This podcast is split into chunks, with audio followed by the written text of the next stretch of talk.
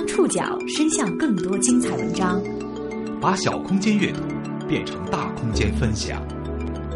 报刊选读，报刊选，把小空间阅读变成大空间分享。欢迎各位收听今天的报刊选读，我是宋宇。今天为大家选读的文章综合了《南方周末》的系列报道以及《新京报》的内容。三月十五号，二零一五全国两会落幕。总理记者会结束十七分钟之后，一条爆炸性的消息吸引了公众视线。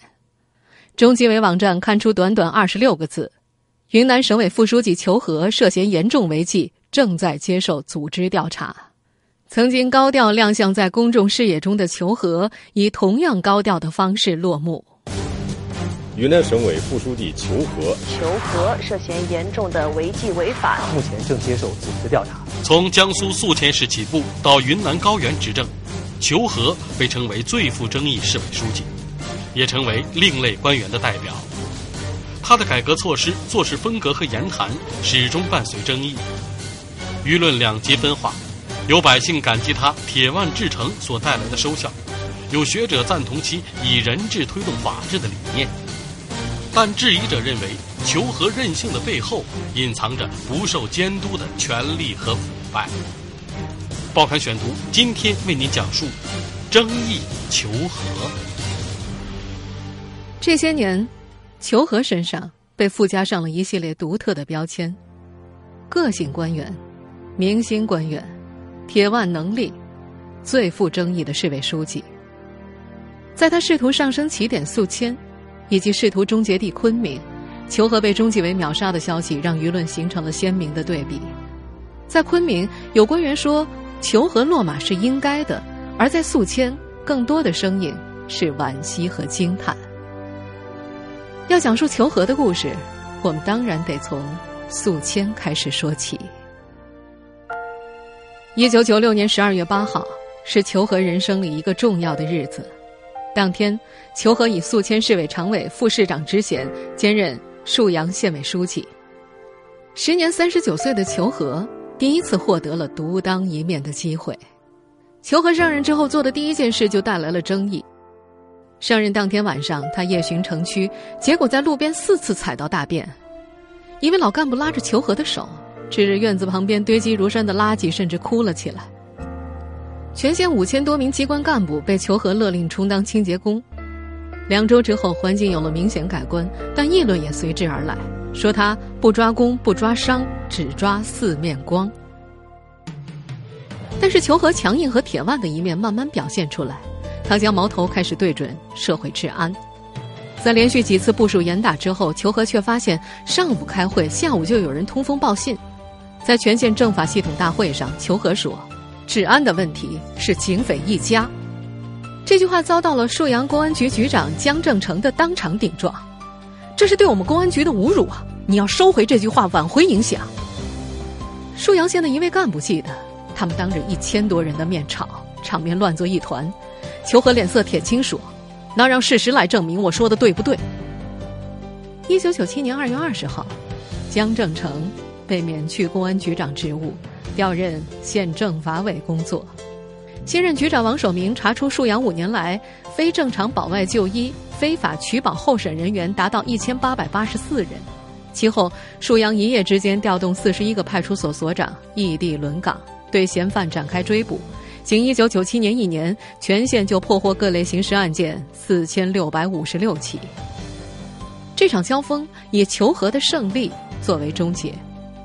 与此同时，沭阳人也见识了更多的求和风格。一位副县长开会迟到，求和台湾看表：“你迟到了五分钟，那就站着听吧，站门外听。”发展到后来，在沭阳和宿迁开大会，每个与会干部都会编号，还设有迟到席。每次会后，通报迟到缺席者，并勒令次日到纪委交检讨，罚款五十到一百块。乡镇干部极为头痛，求和神出鬼没的巡查。有位镇长家在县城，求和打手机查岗：“你在哪里啊？”镇长说：“我在办公室啊。”那你马上用办公室电话打到我手机上。这位镇长一下子呆了。求和说：“我就在你办公室。”这种事情多了，干部们后来养成一个习惯，即使在上厕所的时候也要如实汇报。事实上，那时的求和对于沭阳官员队伍的震慑，更大的举动是掀起了一场反腐风暴。那年，沭阳县一共查处党员干部两百四十三人，其中副科级以上三十五人，副处级以上七人。沭阳的一位官员认为，这其中也隐含了官场的政治斗争。不过，铁腕反腐的求和无疑一举赢得了沭阳民心。一九九七年年底，沭阳的一家小裁缝店挂出了这样一副对联：“求天求地不如求和，治脏治乱不如治安。”因为铁腕反腐，当时的求和树立了在沭阳以及后来在宿迁的绝对权威。这也使他后来强力推行一系列胆子颇大的改革有了现实基础。报刊选读继续播出，争议求和。在求和执政的过程当中，对他攻击最多的一个词是政绩工程。有意思的是，这些工程都是在一片反对声中上马，往往最终又被默默接受。沭阳全县在一九九六年之前只有黑色路面五十六公里，其中三十四公里破损，百分之七十二的行政村未通砂石路，人称“汽车跳”沭阳道。为了修路，为了募集建设款项，求和强制集资，发动了一场全民战争。当时，每个财政供养人员扣除工资总额百分之十，每个农民出八个义务工组成修路队。在高峰的时候，扣款达到百分之二十，甚至离退休人员的工资也被扣除百分之十，用作交通建设。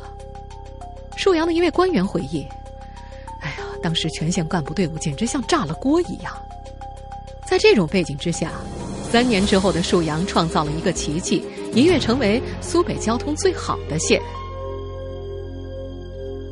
在求和接任之前，沭阳县是全国出了名的上访大县。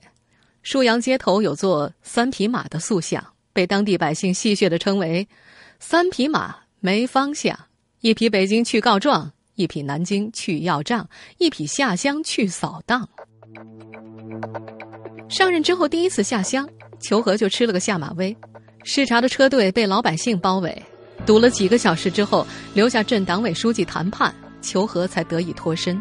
但这种民风并没有阻挡求和强力改革的步伐。沭阳县城规划在一九九六年之前极为混乱，求和来了之后进行大范围的拆迁，其中相当一部分是违章建筑。当年沭阳有两句流传甚广的顺口溜是这么说的：“求和望一望，拆到南关荡；求和手一挥，拆到颐和堆。拆了你别哭，没拆你别笑，那是求和没看到。”拆迁最激烈的时候，求和决定到现场去和老百姓对话。此举吓坏了分管副县长，你不能去啊！老百姓会用锤子敲你的头的。看到求和不理，又说：“哎，有人准备了屎和尿，会泼到你身上来的。”求和当天跑了所有的拆迁现场，没有出现过一起过激场面。他很自信，通过反腐治乱，已经取得了老百姓的基本信任。他表示，敢于对一个县委书记动手，需要很大的勇气。当地的一位干部私下坦言。求和做事喜欢走极端，不重过程，重结果。这位干部曾经回忆当时拆迁的惨烈：铲车啊，吊车开路，公检法加上沭城居委会的干部，一共出动了三百多人，居民限时必须搬完，书啊、被子啊用被单一裹，都被老百姓甩到门外。当时天下着雨，租板车的价格涨到四十块钱一车，有个妇女柜子太大了，搬不出来。铲车上去，轰，房子就推倒了，埋在里面。那个妇女一下子就昏过去了。求和后来问记者：“不用强制力量行不行啊？中国要用五十多年走完西方三百多年的路，怎么走？只能是压缩饼干式的发展。”两千年，求和升任宿迁市委副书记、代市长，八个月后，他被任命为宿迁市委书记。在求和宿迁的执政过程当中，若论涉及利益群体最广的当属经济改革。他推行三分之一的干部离岗招商，三分之一的干部轮岗创业，副处级干部的任务是五百万每年，完不成任务的干部所在部门领导要免职。在任内，求和说过一句话：“宿迁五百一十五万人民所居住的八千五百五十五平方公里的土地上，只要可以变现的资源或者资产，都可以进入市场交易。”按照求和的思路，二零零三年，宿迁市强行推进教改医改。公立医院、卫生所、学校、幼儿园等等纷纷变成民营的，甚至教师也被下达了招商引资的任务。这一做法在当地引发轩然大波。宿迁市四红县幼儿园的老师们一起找到市委，称不按照中央文件将出售的幼儿园收回公办就罢课。这些老师们为了不连累吃财政饭的丈夫们，已经写好了离婚起诉书，准备集体离婚。类似的场景还发生在医院。舒阳县中医院在改制的时候，数百位职工用大铁锁将门诊大楼锁了三天。他们表示不答应改回公办，就到北京去上访。这是一场注定充满争议的改革。二零零三年七月十二号，央视焦点访谈以“改制还是甩卖”为题，对四红县幼儿园改制中出现的问题提出了质疑。这年的九月十二号，还是焦点访谈，质问学校改制苦了谁？对宿迁改革再次报道。中央级媒体关注之后，宿迁教改的步伐放慢了脚步，但是医改之路却没有回头。这个市成了中国境内唯一一个没有公立医院的地级市，也因此被一些人视为公立医院民营化改制的改革标杆。但在求和离开宿迁数年之后，宿迁市由政府财政全额出资的一家大型三甲公立医院——宿迁第一人民医院开始加紧建设。根据当地政府部门透露，这家医院将会在今年九月正式对外营业。二零零六年一月，自从担任江苏省副省长后，求和几乎消失在公共舆论中。这位争议官员再次引发大规模关注，是他调任昆明之后，他把裘旋风从平原宿迁刮到了高原昆明，治滇种树造城。春城再不平静，报刊选读继续播出。争议求和。二零零七年年底，求和由江苏省副省长空降昆明，担任市委书记，随即开始推行一系列新政，试图改变昆明温吞的个性。云南大学中文系教授石鹏飞在二零零八年首次提出了“求和新政”，这概念此后被学术界和媒体广泛采用。求和新政包括了一整套重大改革措施，整顿吏治，打造班底，开展城市综合治理，滇池水系交通拥堵、城市绿化得到全面整治，强力拆迁，推动城中村改造，招商引资，力促跨越式、压缩式超常规发展。二零零八年，求和一连串暴风骤雨般的整顿官场行动，昆明人至今津津乐道。当年一月二十八号。求和要求昆明市委九届四次全体扩大会议进行现场直播，让官员们开会再不敢走过场。一月三十一号，求和主张面向全国公选后备干部，四十名博士来到昆明挂职。外来的和尚会念经，让昆明本地官员再不敢懈怠。二月四号，求和在《昆明日报》上公布了各区县各部门各单位一把手的联系电话，包括他自己和市长张祖林的电话。一时间。昆明纸贵，全城抢购。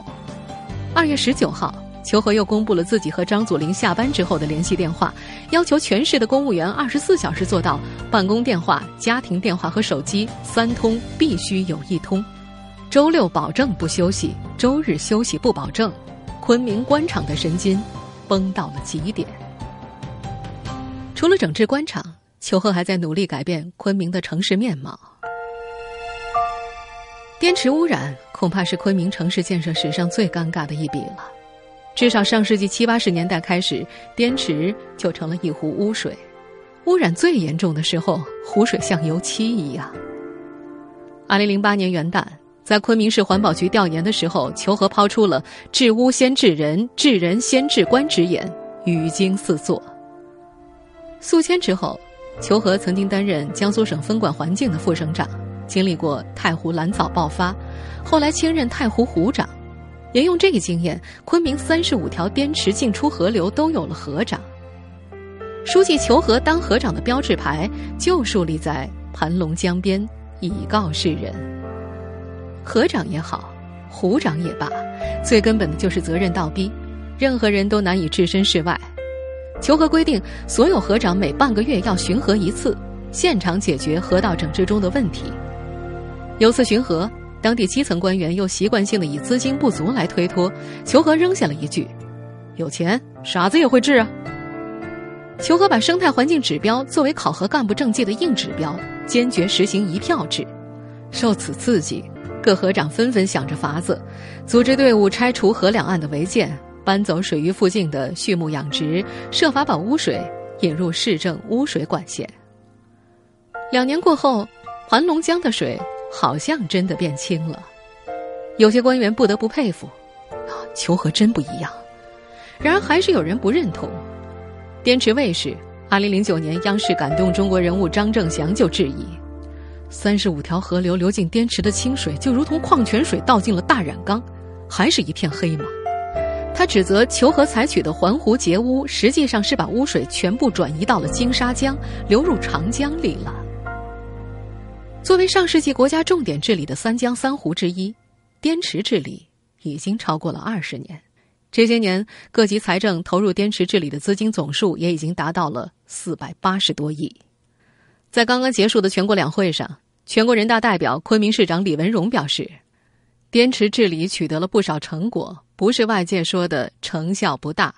他说，滇池外海水质质量在全国考核的二十二个指标中，除了三个指标之外，其他的十九个指标都达到了四类水的水平。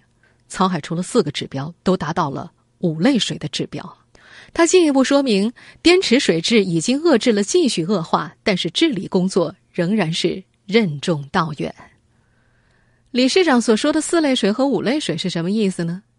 根据地表水水域环境功能和保护目标，我国的地表水按照功能高低分为五类，四类水主要适用于一般工业用水区以及人体非直接接触的娱乐用水区。而五类水则主要适用于农业用水区以及一般景观要求水域。求和新政确实改变和改善了昆明的城市面貌，但也引发民怨。从2008年到2011年，求和在昆明迅速启动了大量城市建设，其中民怨最大的就是强力拆迁城中村。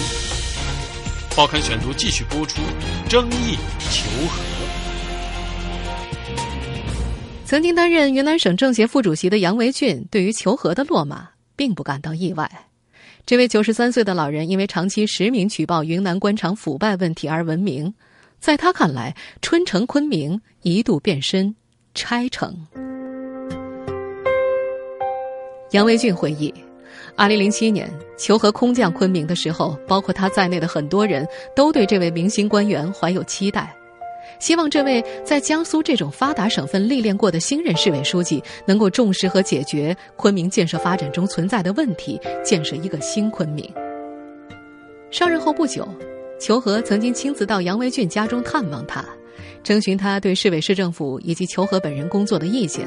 同行官员告诉杨维俊：“我们求书记啊，最爱听取不同意见了。”求和当即表示愿意邀请四位专家同杨老共同探讨滇池治理的问题，但是这次会面至今没有下文。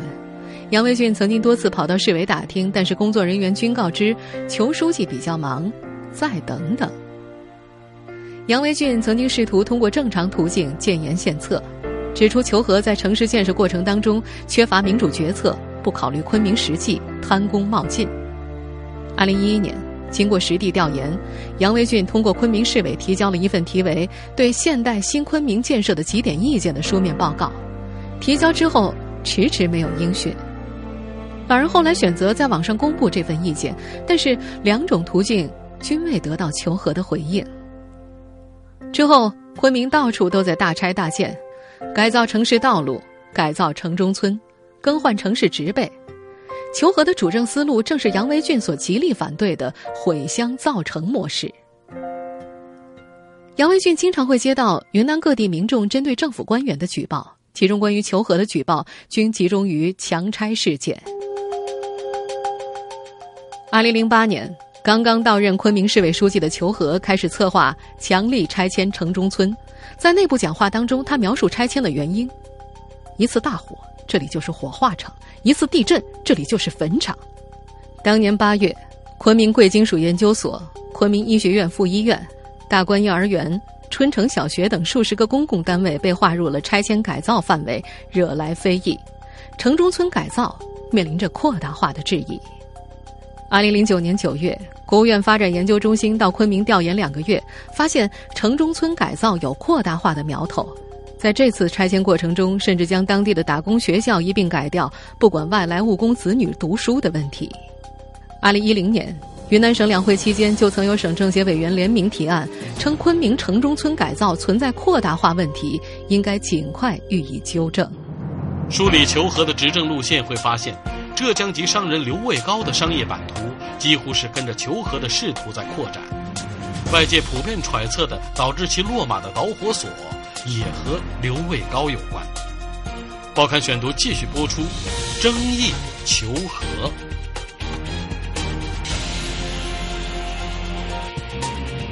得知求和被调查，宿迁的一名官员说：“哎，像是一块石头终于落了地呀。”这位官员透露，今年二月底，宿迁市委的一次内部会议上，有人证实，宿迁市的全国人大代表、中豪集团董事长刘卫高正在接受调查，并因此请病假缺席了今年的全国两会。这名官员说：“听到这个消息啊，我们都觉得求和要倒霉了。”在宿迁市的招商引资口号当中，一直有一句话：“带来百万，带走千万。”这句话说的。正是刘卫高。刘卫高，浙江义乌人，祖籍宿迁市沭阳县。一名当时招商的官员回忆，二零零三年前后，刘卫高带着一百多万在宿迁开办了江苏芬纳斯有限公司。正是此时，刘卫高结识了求和。二零零五年，求和主政的宿迁市政府提出全力支持刘卫高投资建设义乌国际商贸城，这是当时宿迁最大的外来投资项目。总投资二十六亿元，总建筑面积一百四十六万平方米。有知情人士透露，这个商贸城项目，刘卫高拿了三千亩地，但宿迁义乌国际商贸城实际占地面积不足千亩。一名本地人士表示，刘卫高在宿迁投资的项目包括游乐场、商场、写字楼和至少四个高档小区。宿迁市如今正在建设的新 CBD 项目就是中豪集团的投资，他一个人就盖了半个宿迁城。二零零五年是刘卫高商业版图崛起的一年，他所开的苏 N 零零零零零牌照劳斯莱斯黑色轿车在宿迁一度无人不知，但在求和主政昆明之后，这辆车却在宿迁消失了。刘卫高追随求和来到了昆明。二零零九年，求和启动了对原螺丝湾商业片区的拆迁，引发集体抗议事件。但是，涉及上万摊位的旧螺丝湾仍旧消失了，取而代之的是规划中的东南亚商贸新名片新螺丝湾项目。二零一一年，总投资大约三百二十亿的中国昆明螺丝湾国际商贸城小商品城项目，在昆明以六十四点八七亿元的价格，一举拿下了二十七块需要整体竞买的地块。这个项目的开发商是云南中豪置业有限责任公司。我们来听听当时媒体的报道。从昆明市政府获悉，经过公开招投标，螺丝湾的改造项目由来自浙江义乌的开发企业取得建设资格。不过，这个项目疑点重重。项目土地拍卖会当天，整个过程只持续了五分钟左右。二零一一年的新螺丝湾项目，中豪集团号称是由二十五名股东组成的财团出资三百二十亿，但媒体调查发现，中豪集团注册资金十个亿，登记自然人只有十五人。刘卫高的中豪集团复制了在宿迁的造城模式。今年二月，刘卫高投资的宿迁市房产和商业项目已经全部停工，而此前昆明官场也流传着求和落马同刘卫高这些项目的关联。一直实名举报求和的老干部杨维俊说：“新螺丝湾建成之后，招商效果并不理想，很多铺位都空置着。政府花大力气建设的各种新区，几乎都等同于鬼城。”二零一一年年底，在昆明全体干部的注视之下，求和发表了情系昆明、造福人民的离职感言。随后，赴任云南省委副书记。此后，这位曾经的明星官员对外一直保持低调。媒体报道当中也不再见到他的个性话语。参加十二届全国人大三次会议的云南代表团举行全体会议。我们现在听到的声音，来自十三号的云南卫视新闻。李继恒、陈豪、武东立、裘和、白宝兴等代表参加审议。在两会期间，十三号的云南团小组讨论会上，谈及地方政府欠钱的时候，裘和发言称：“我们这种体制，从中央政府到地方政府，应该是世界上最廉政。”两天之后，全程参加完两会的裘和突然落马。听众朋友，以上您收听的是《报刊选读》，争议求和，我是宋宇，感谢各位的收听。今天节目内容综合了《南方周末》的系列报道以及《新京报》的内容。收听节目复播，您可以关注《报刊选读》的公众微信号，我们的微信号码是《报刊选读》的拼音全拼。下次节目时间再见。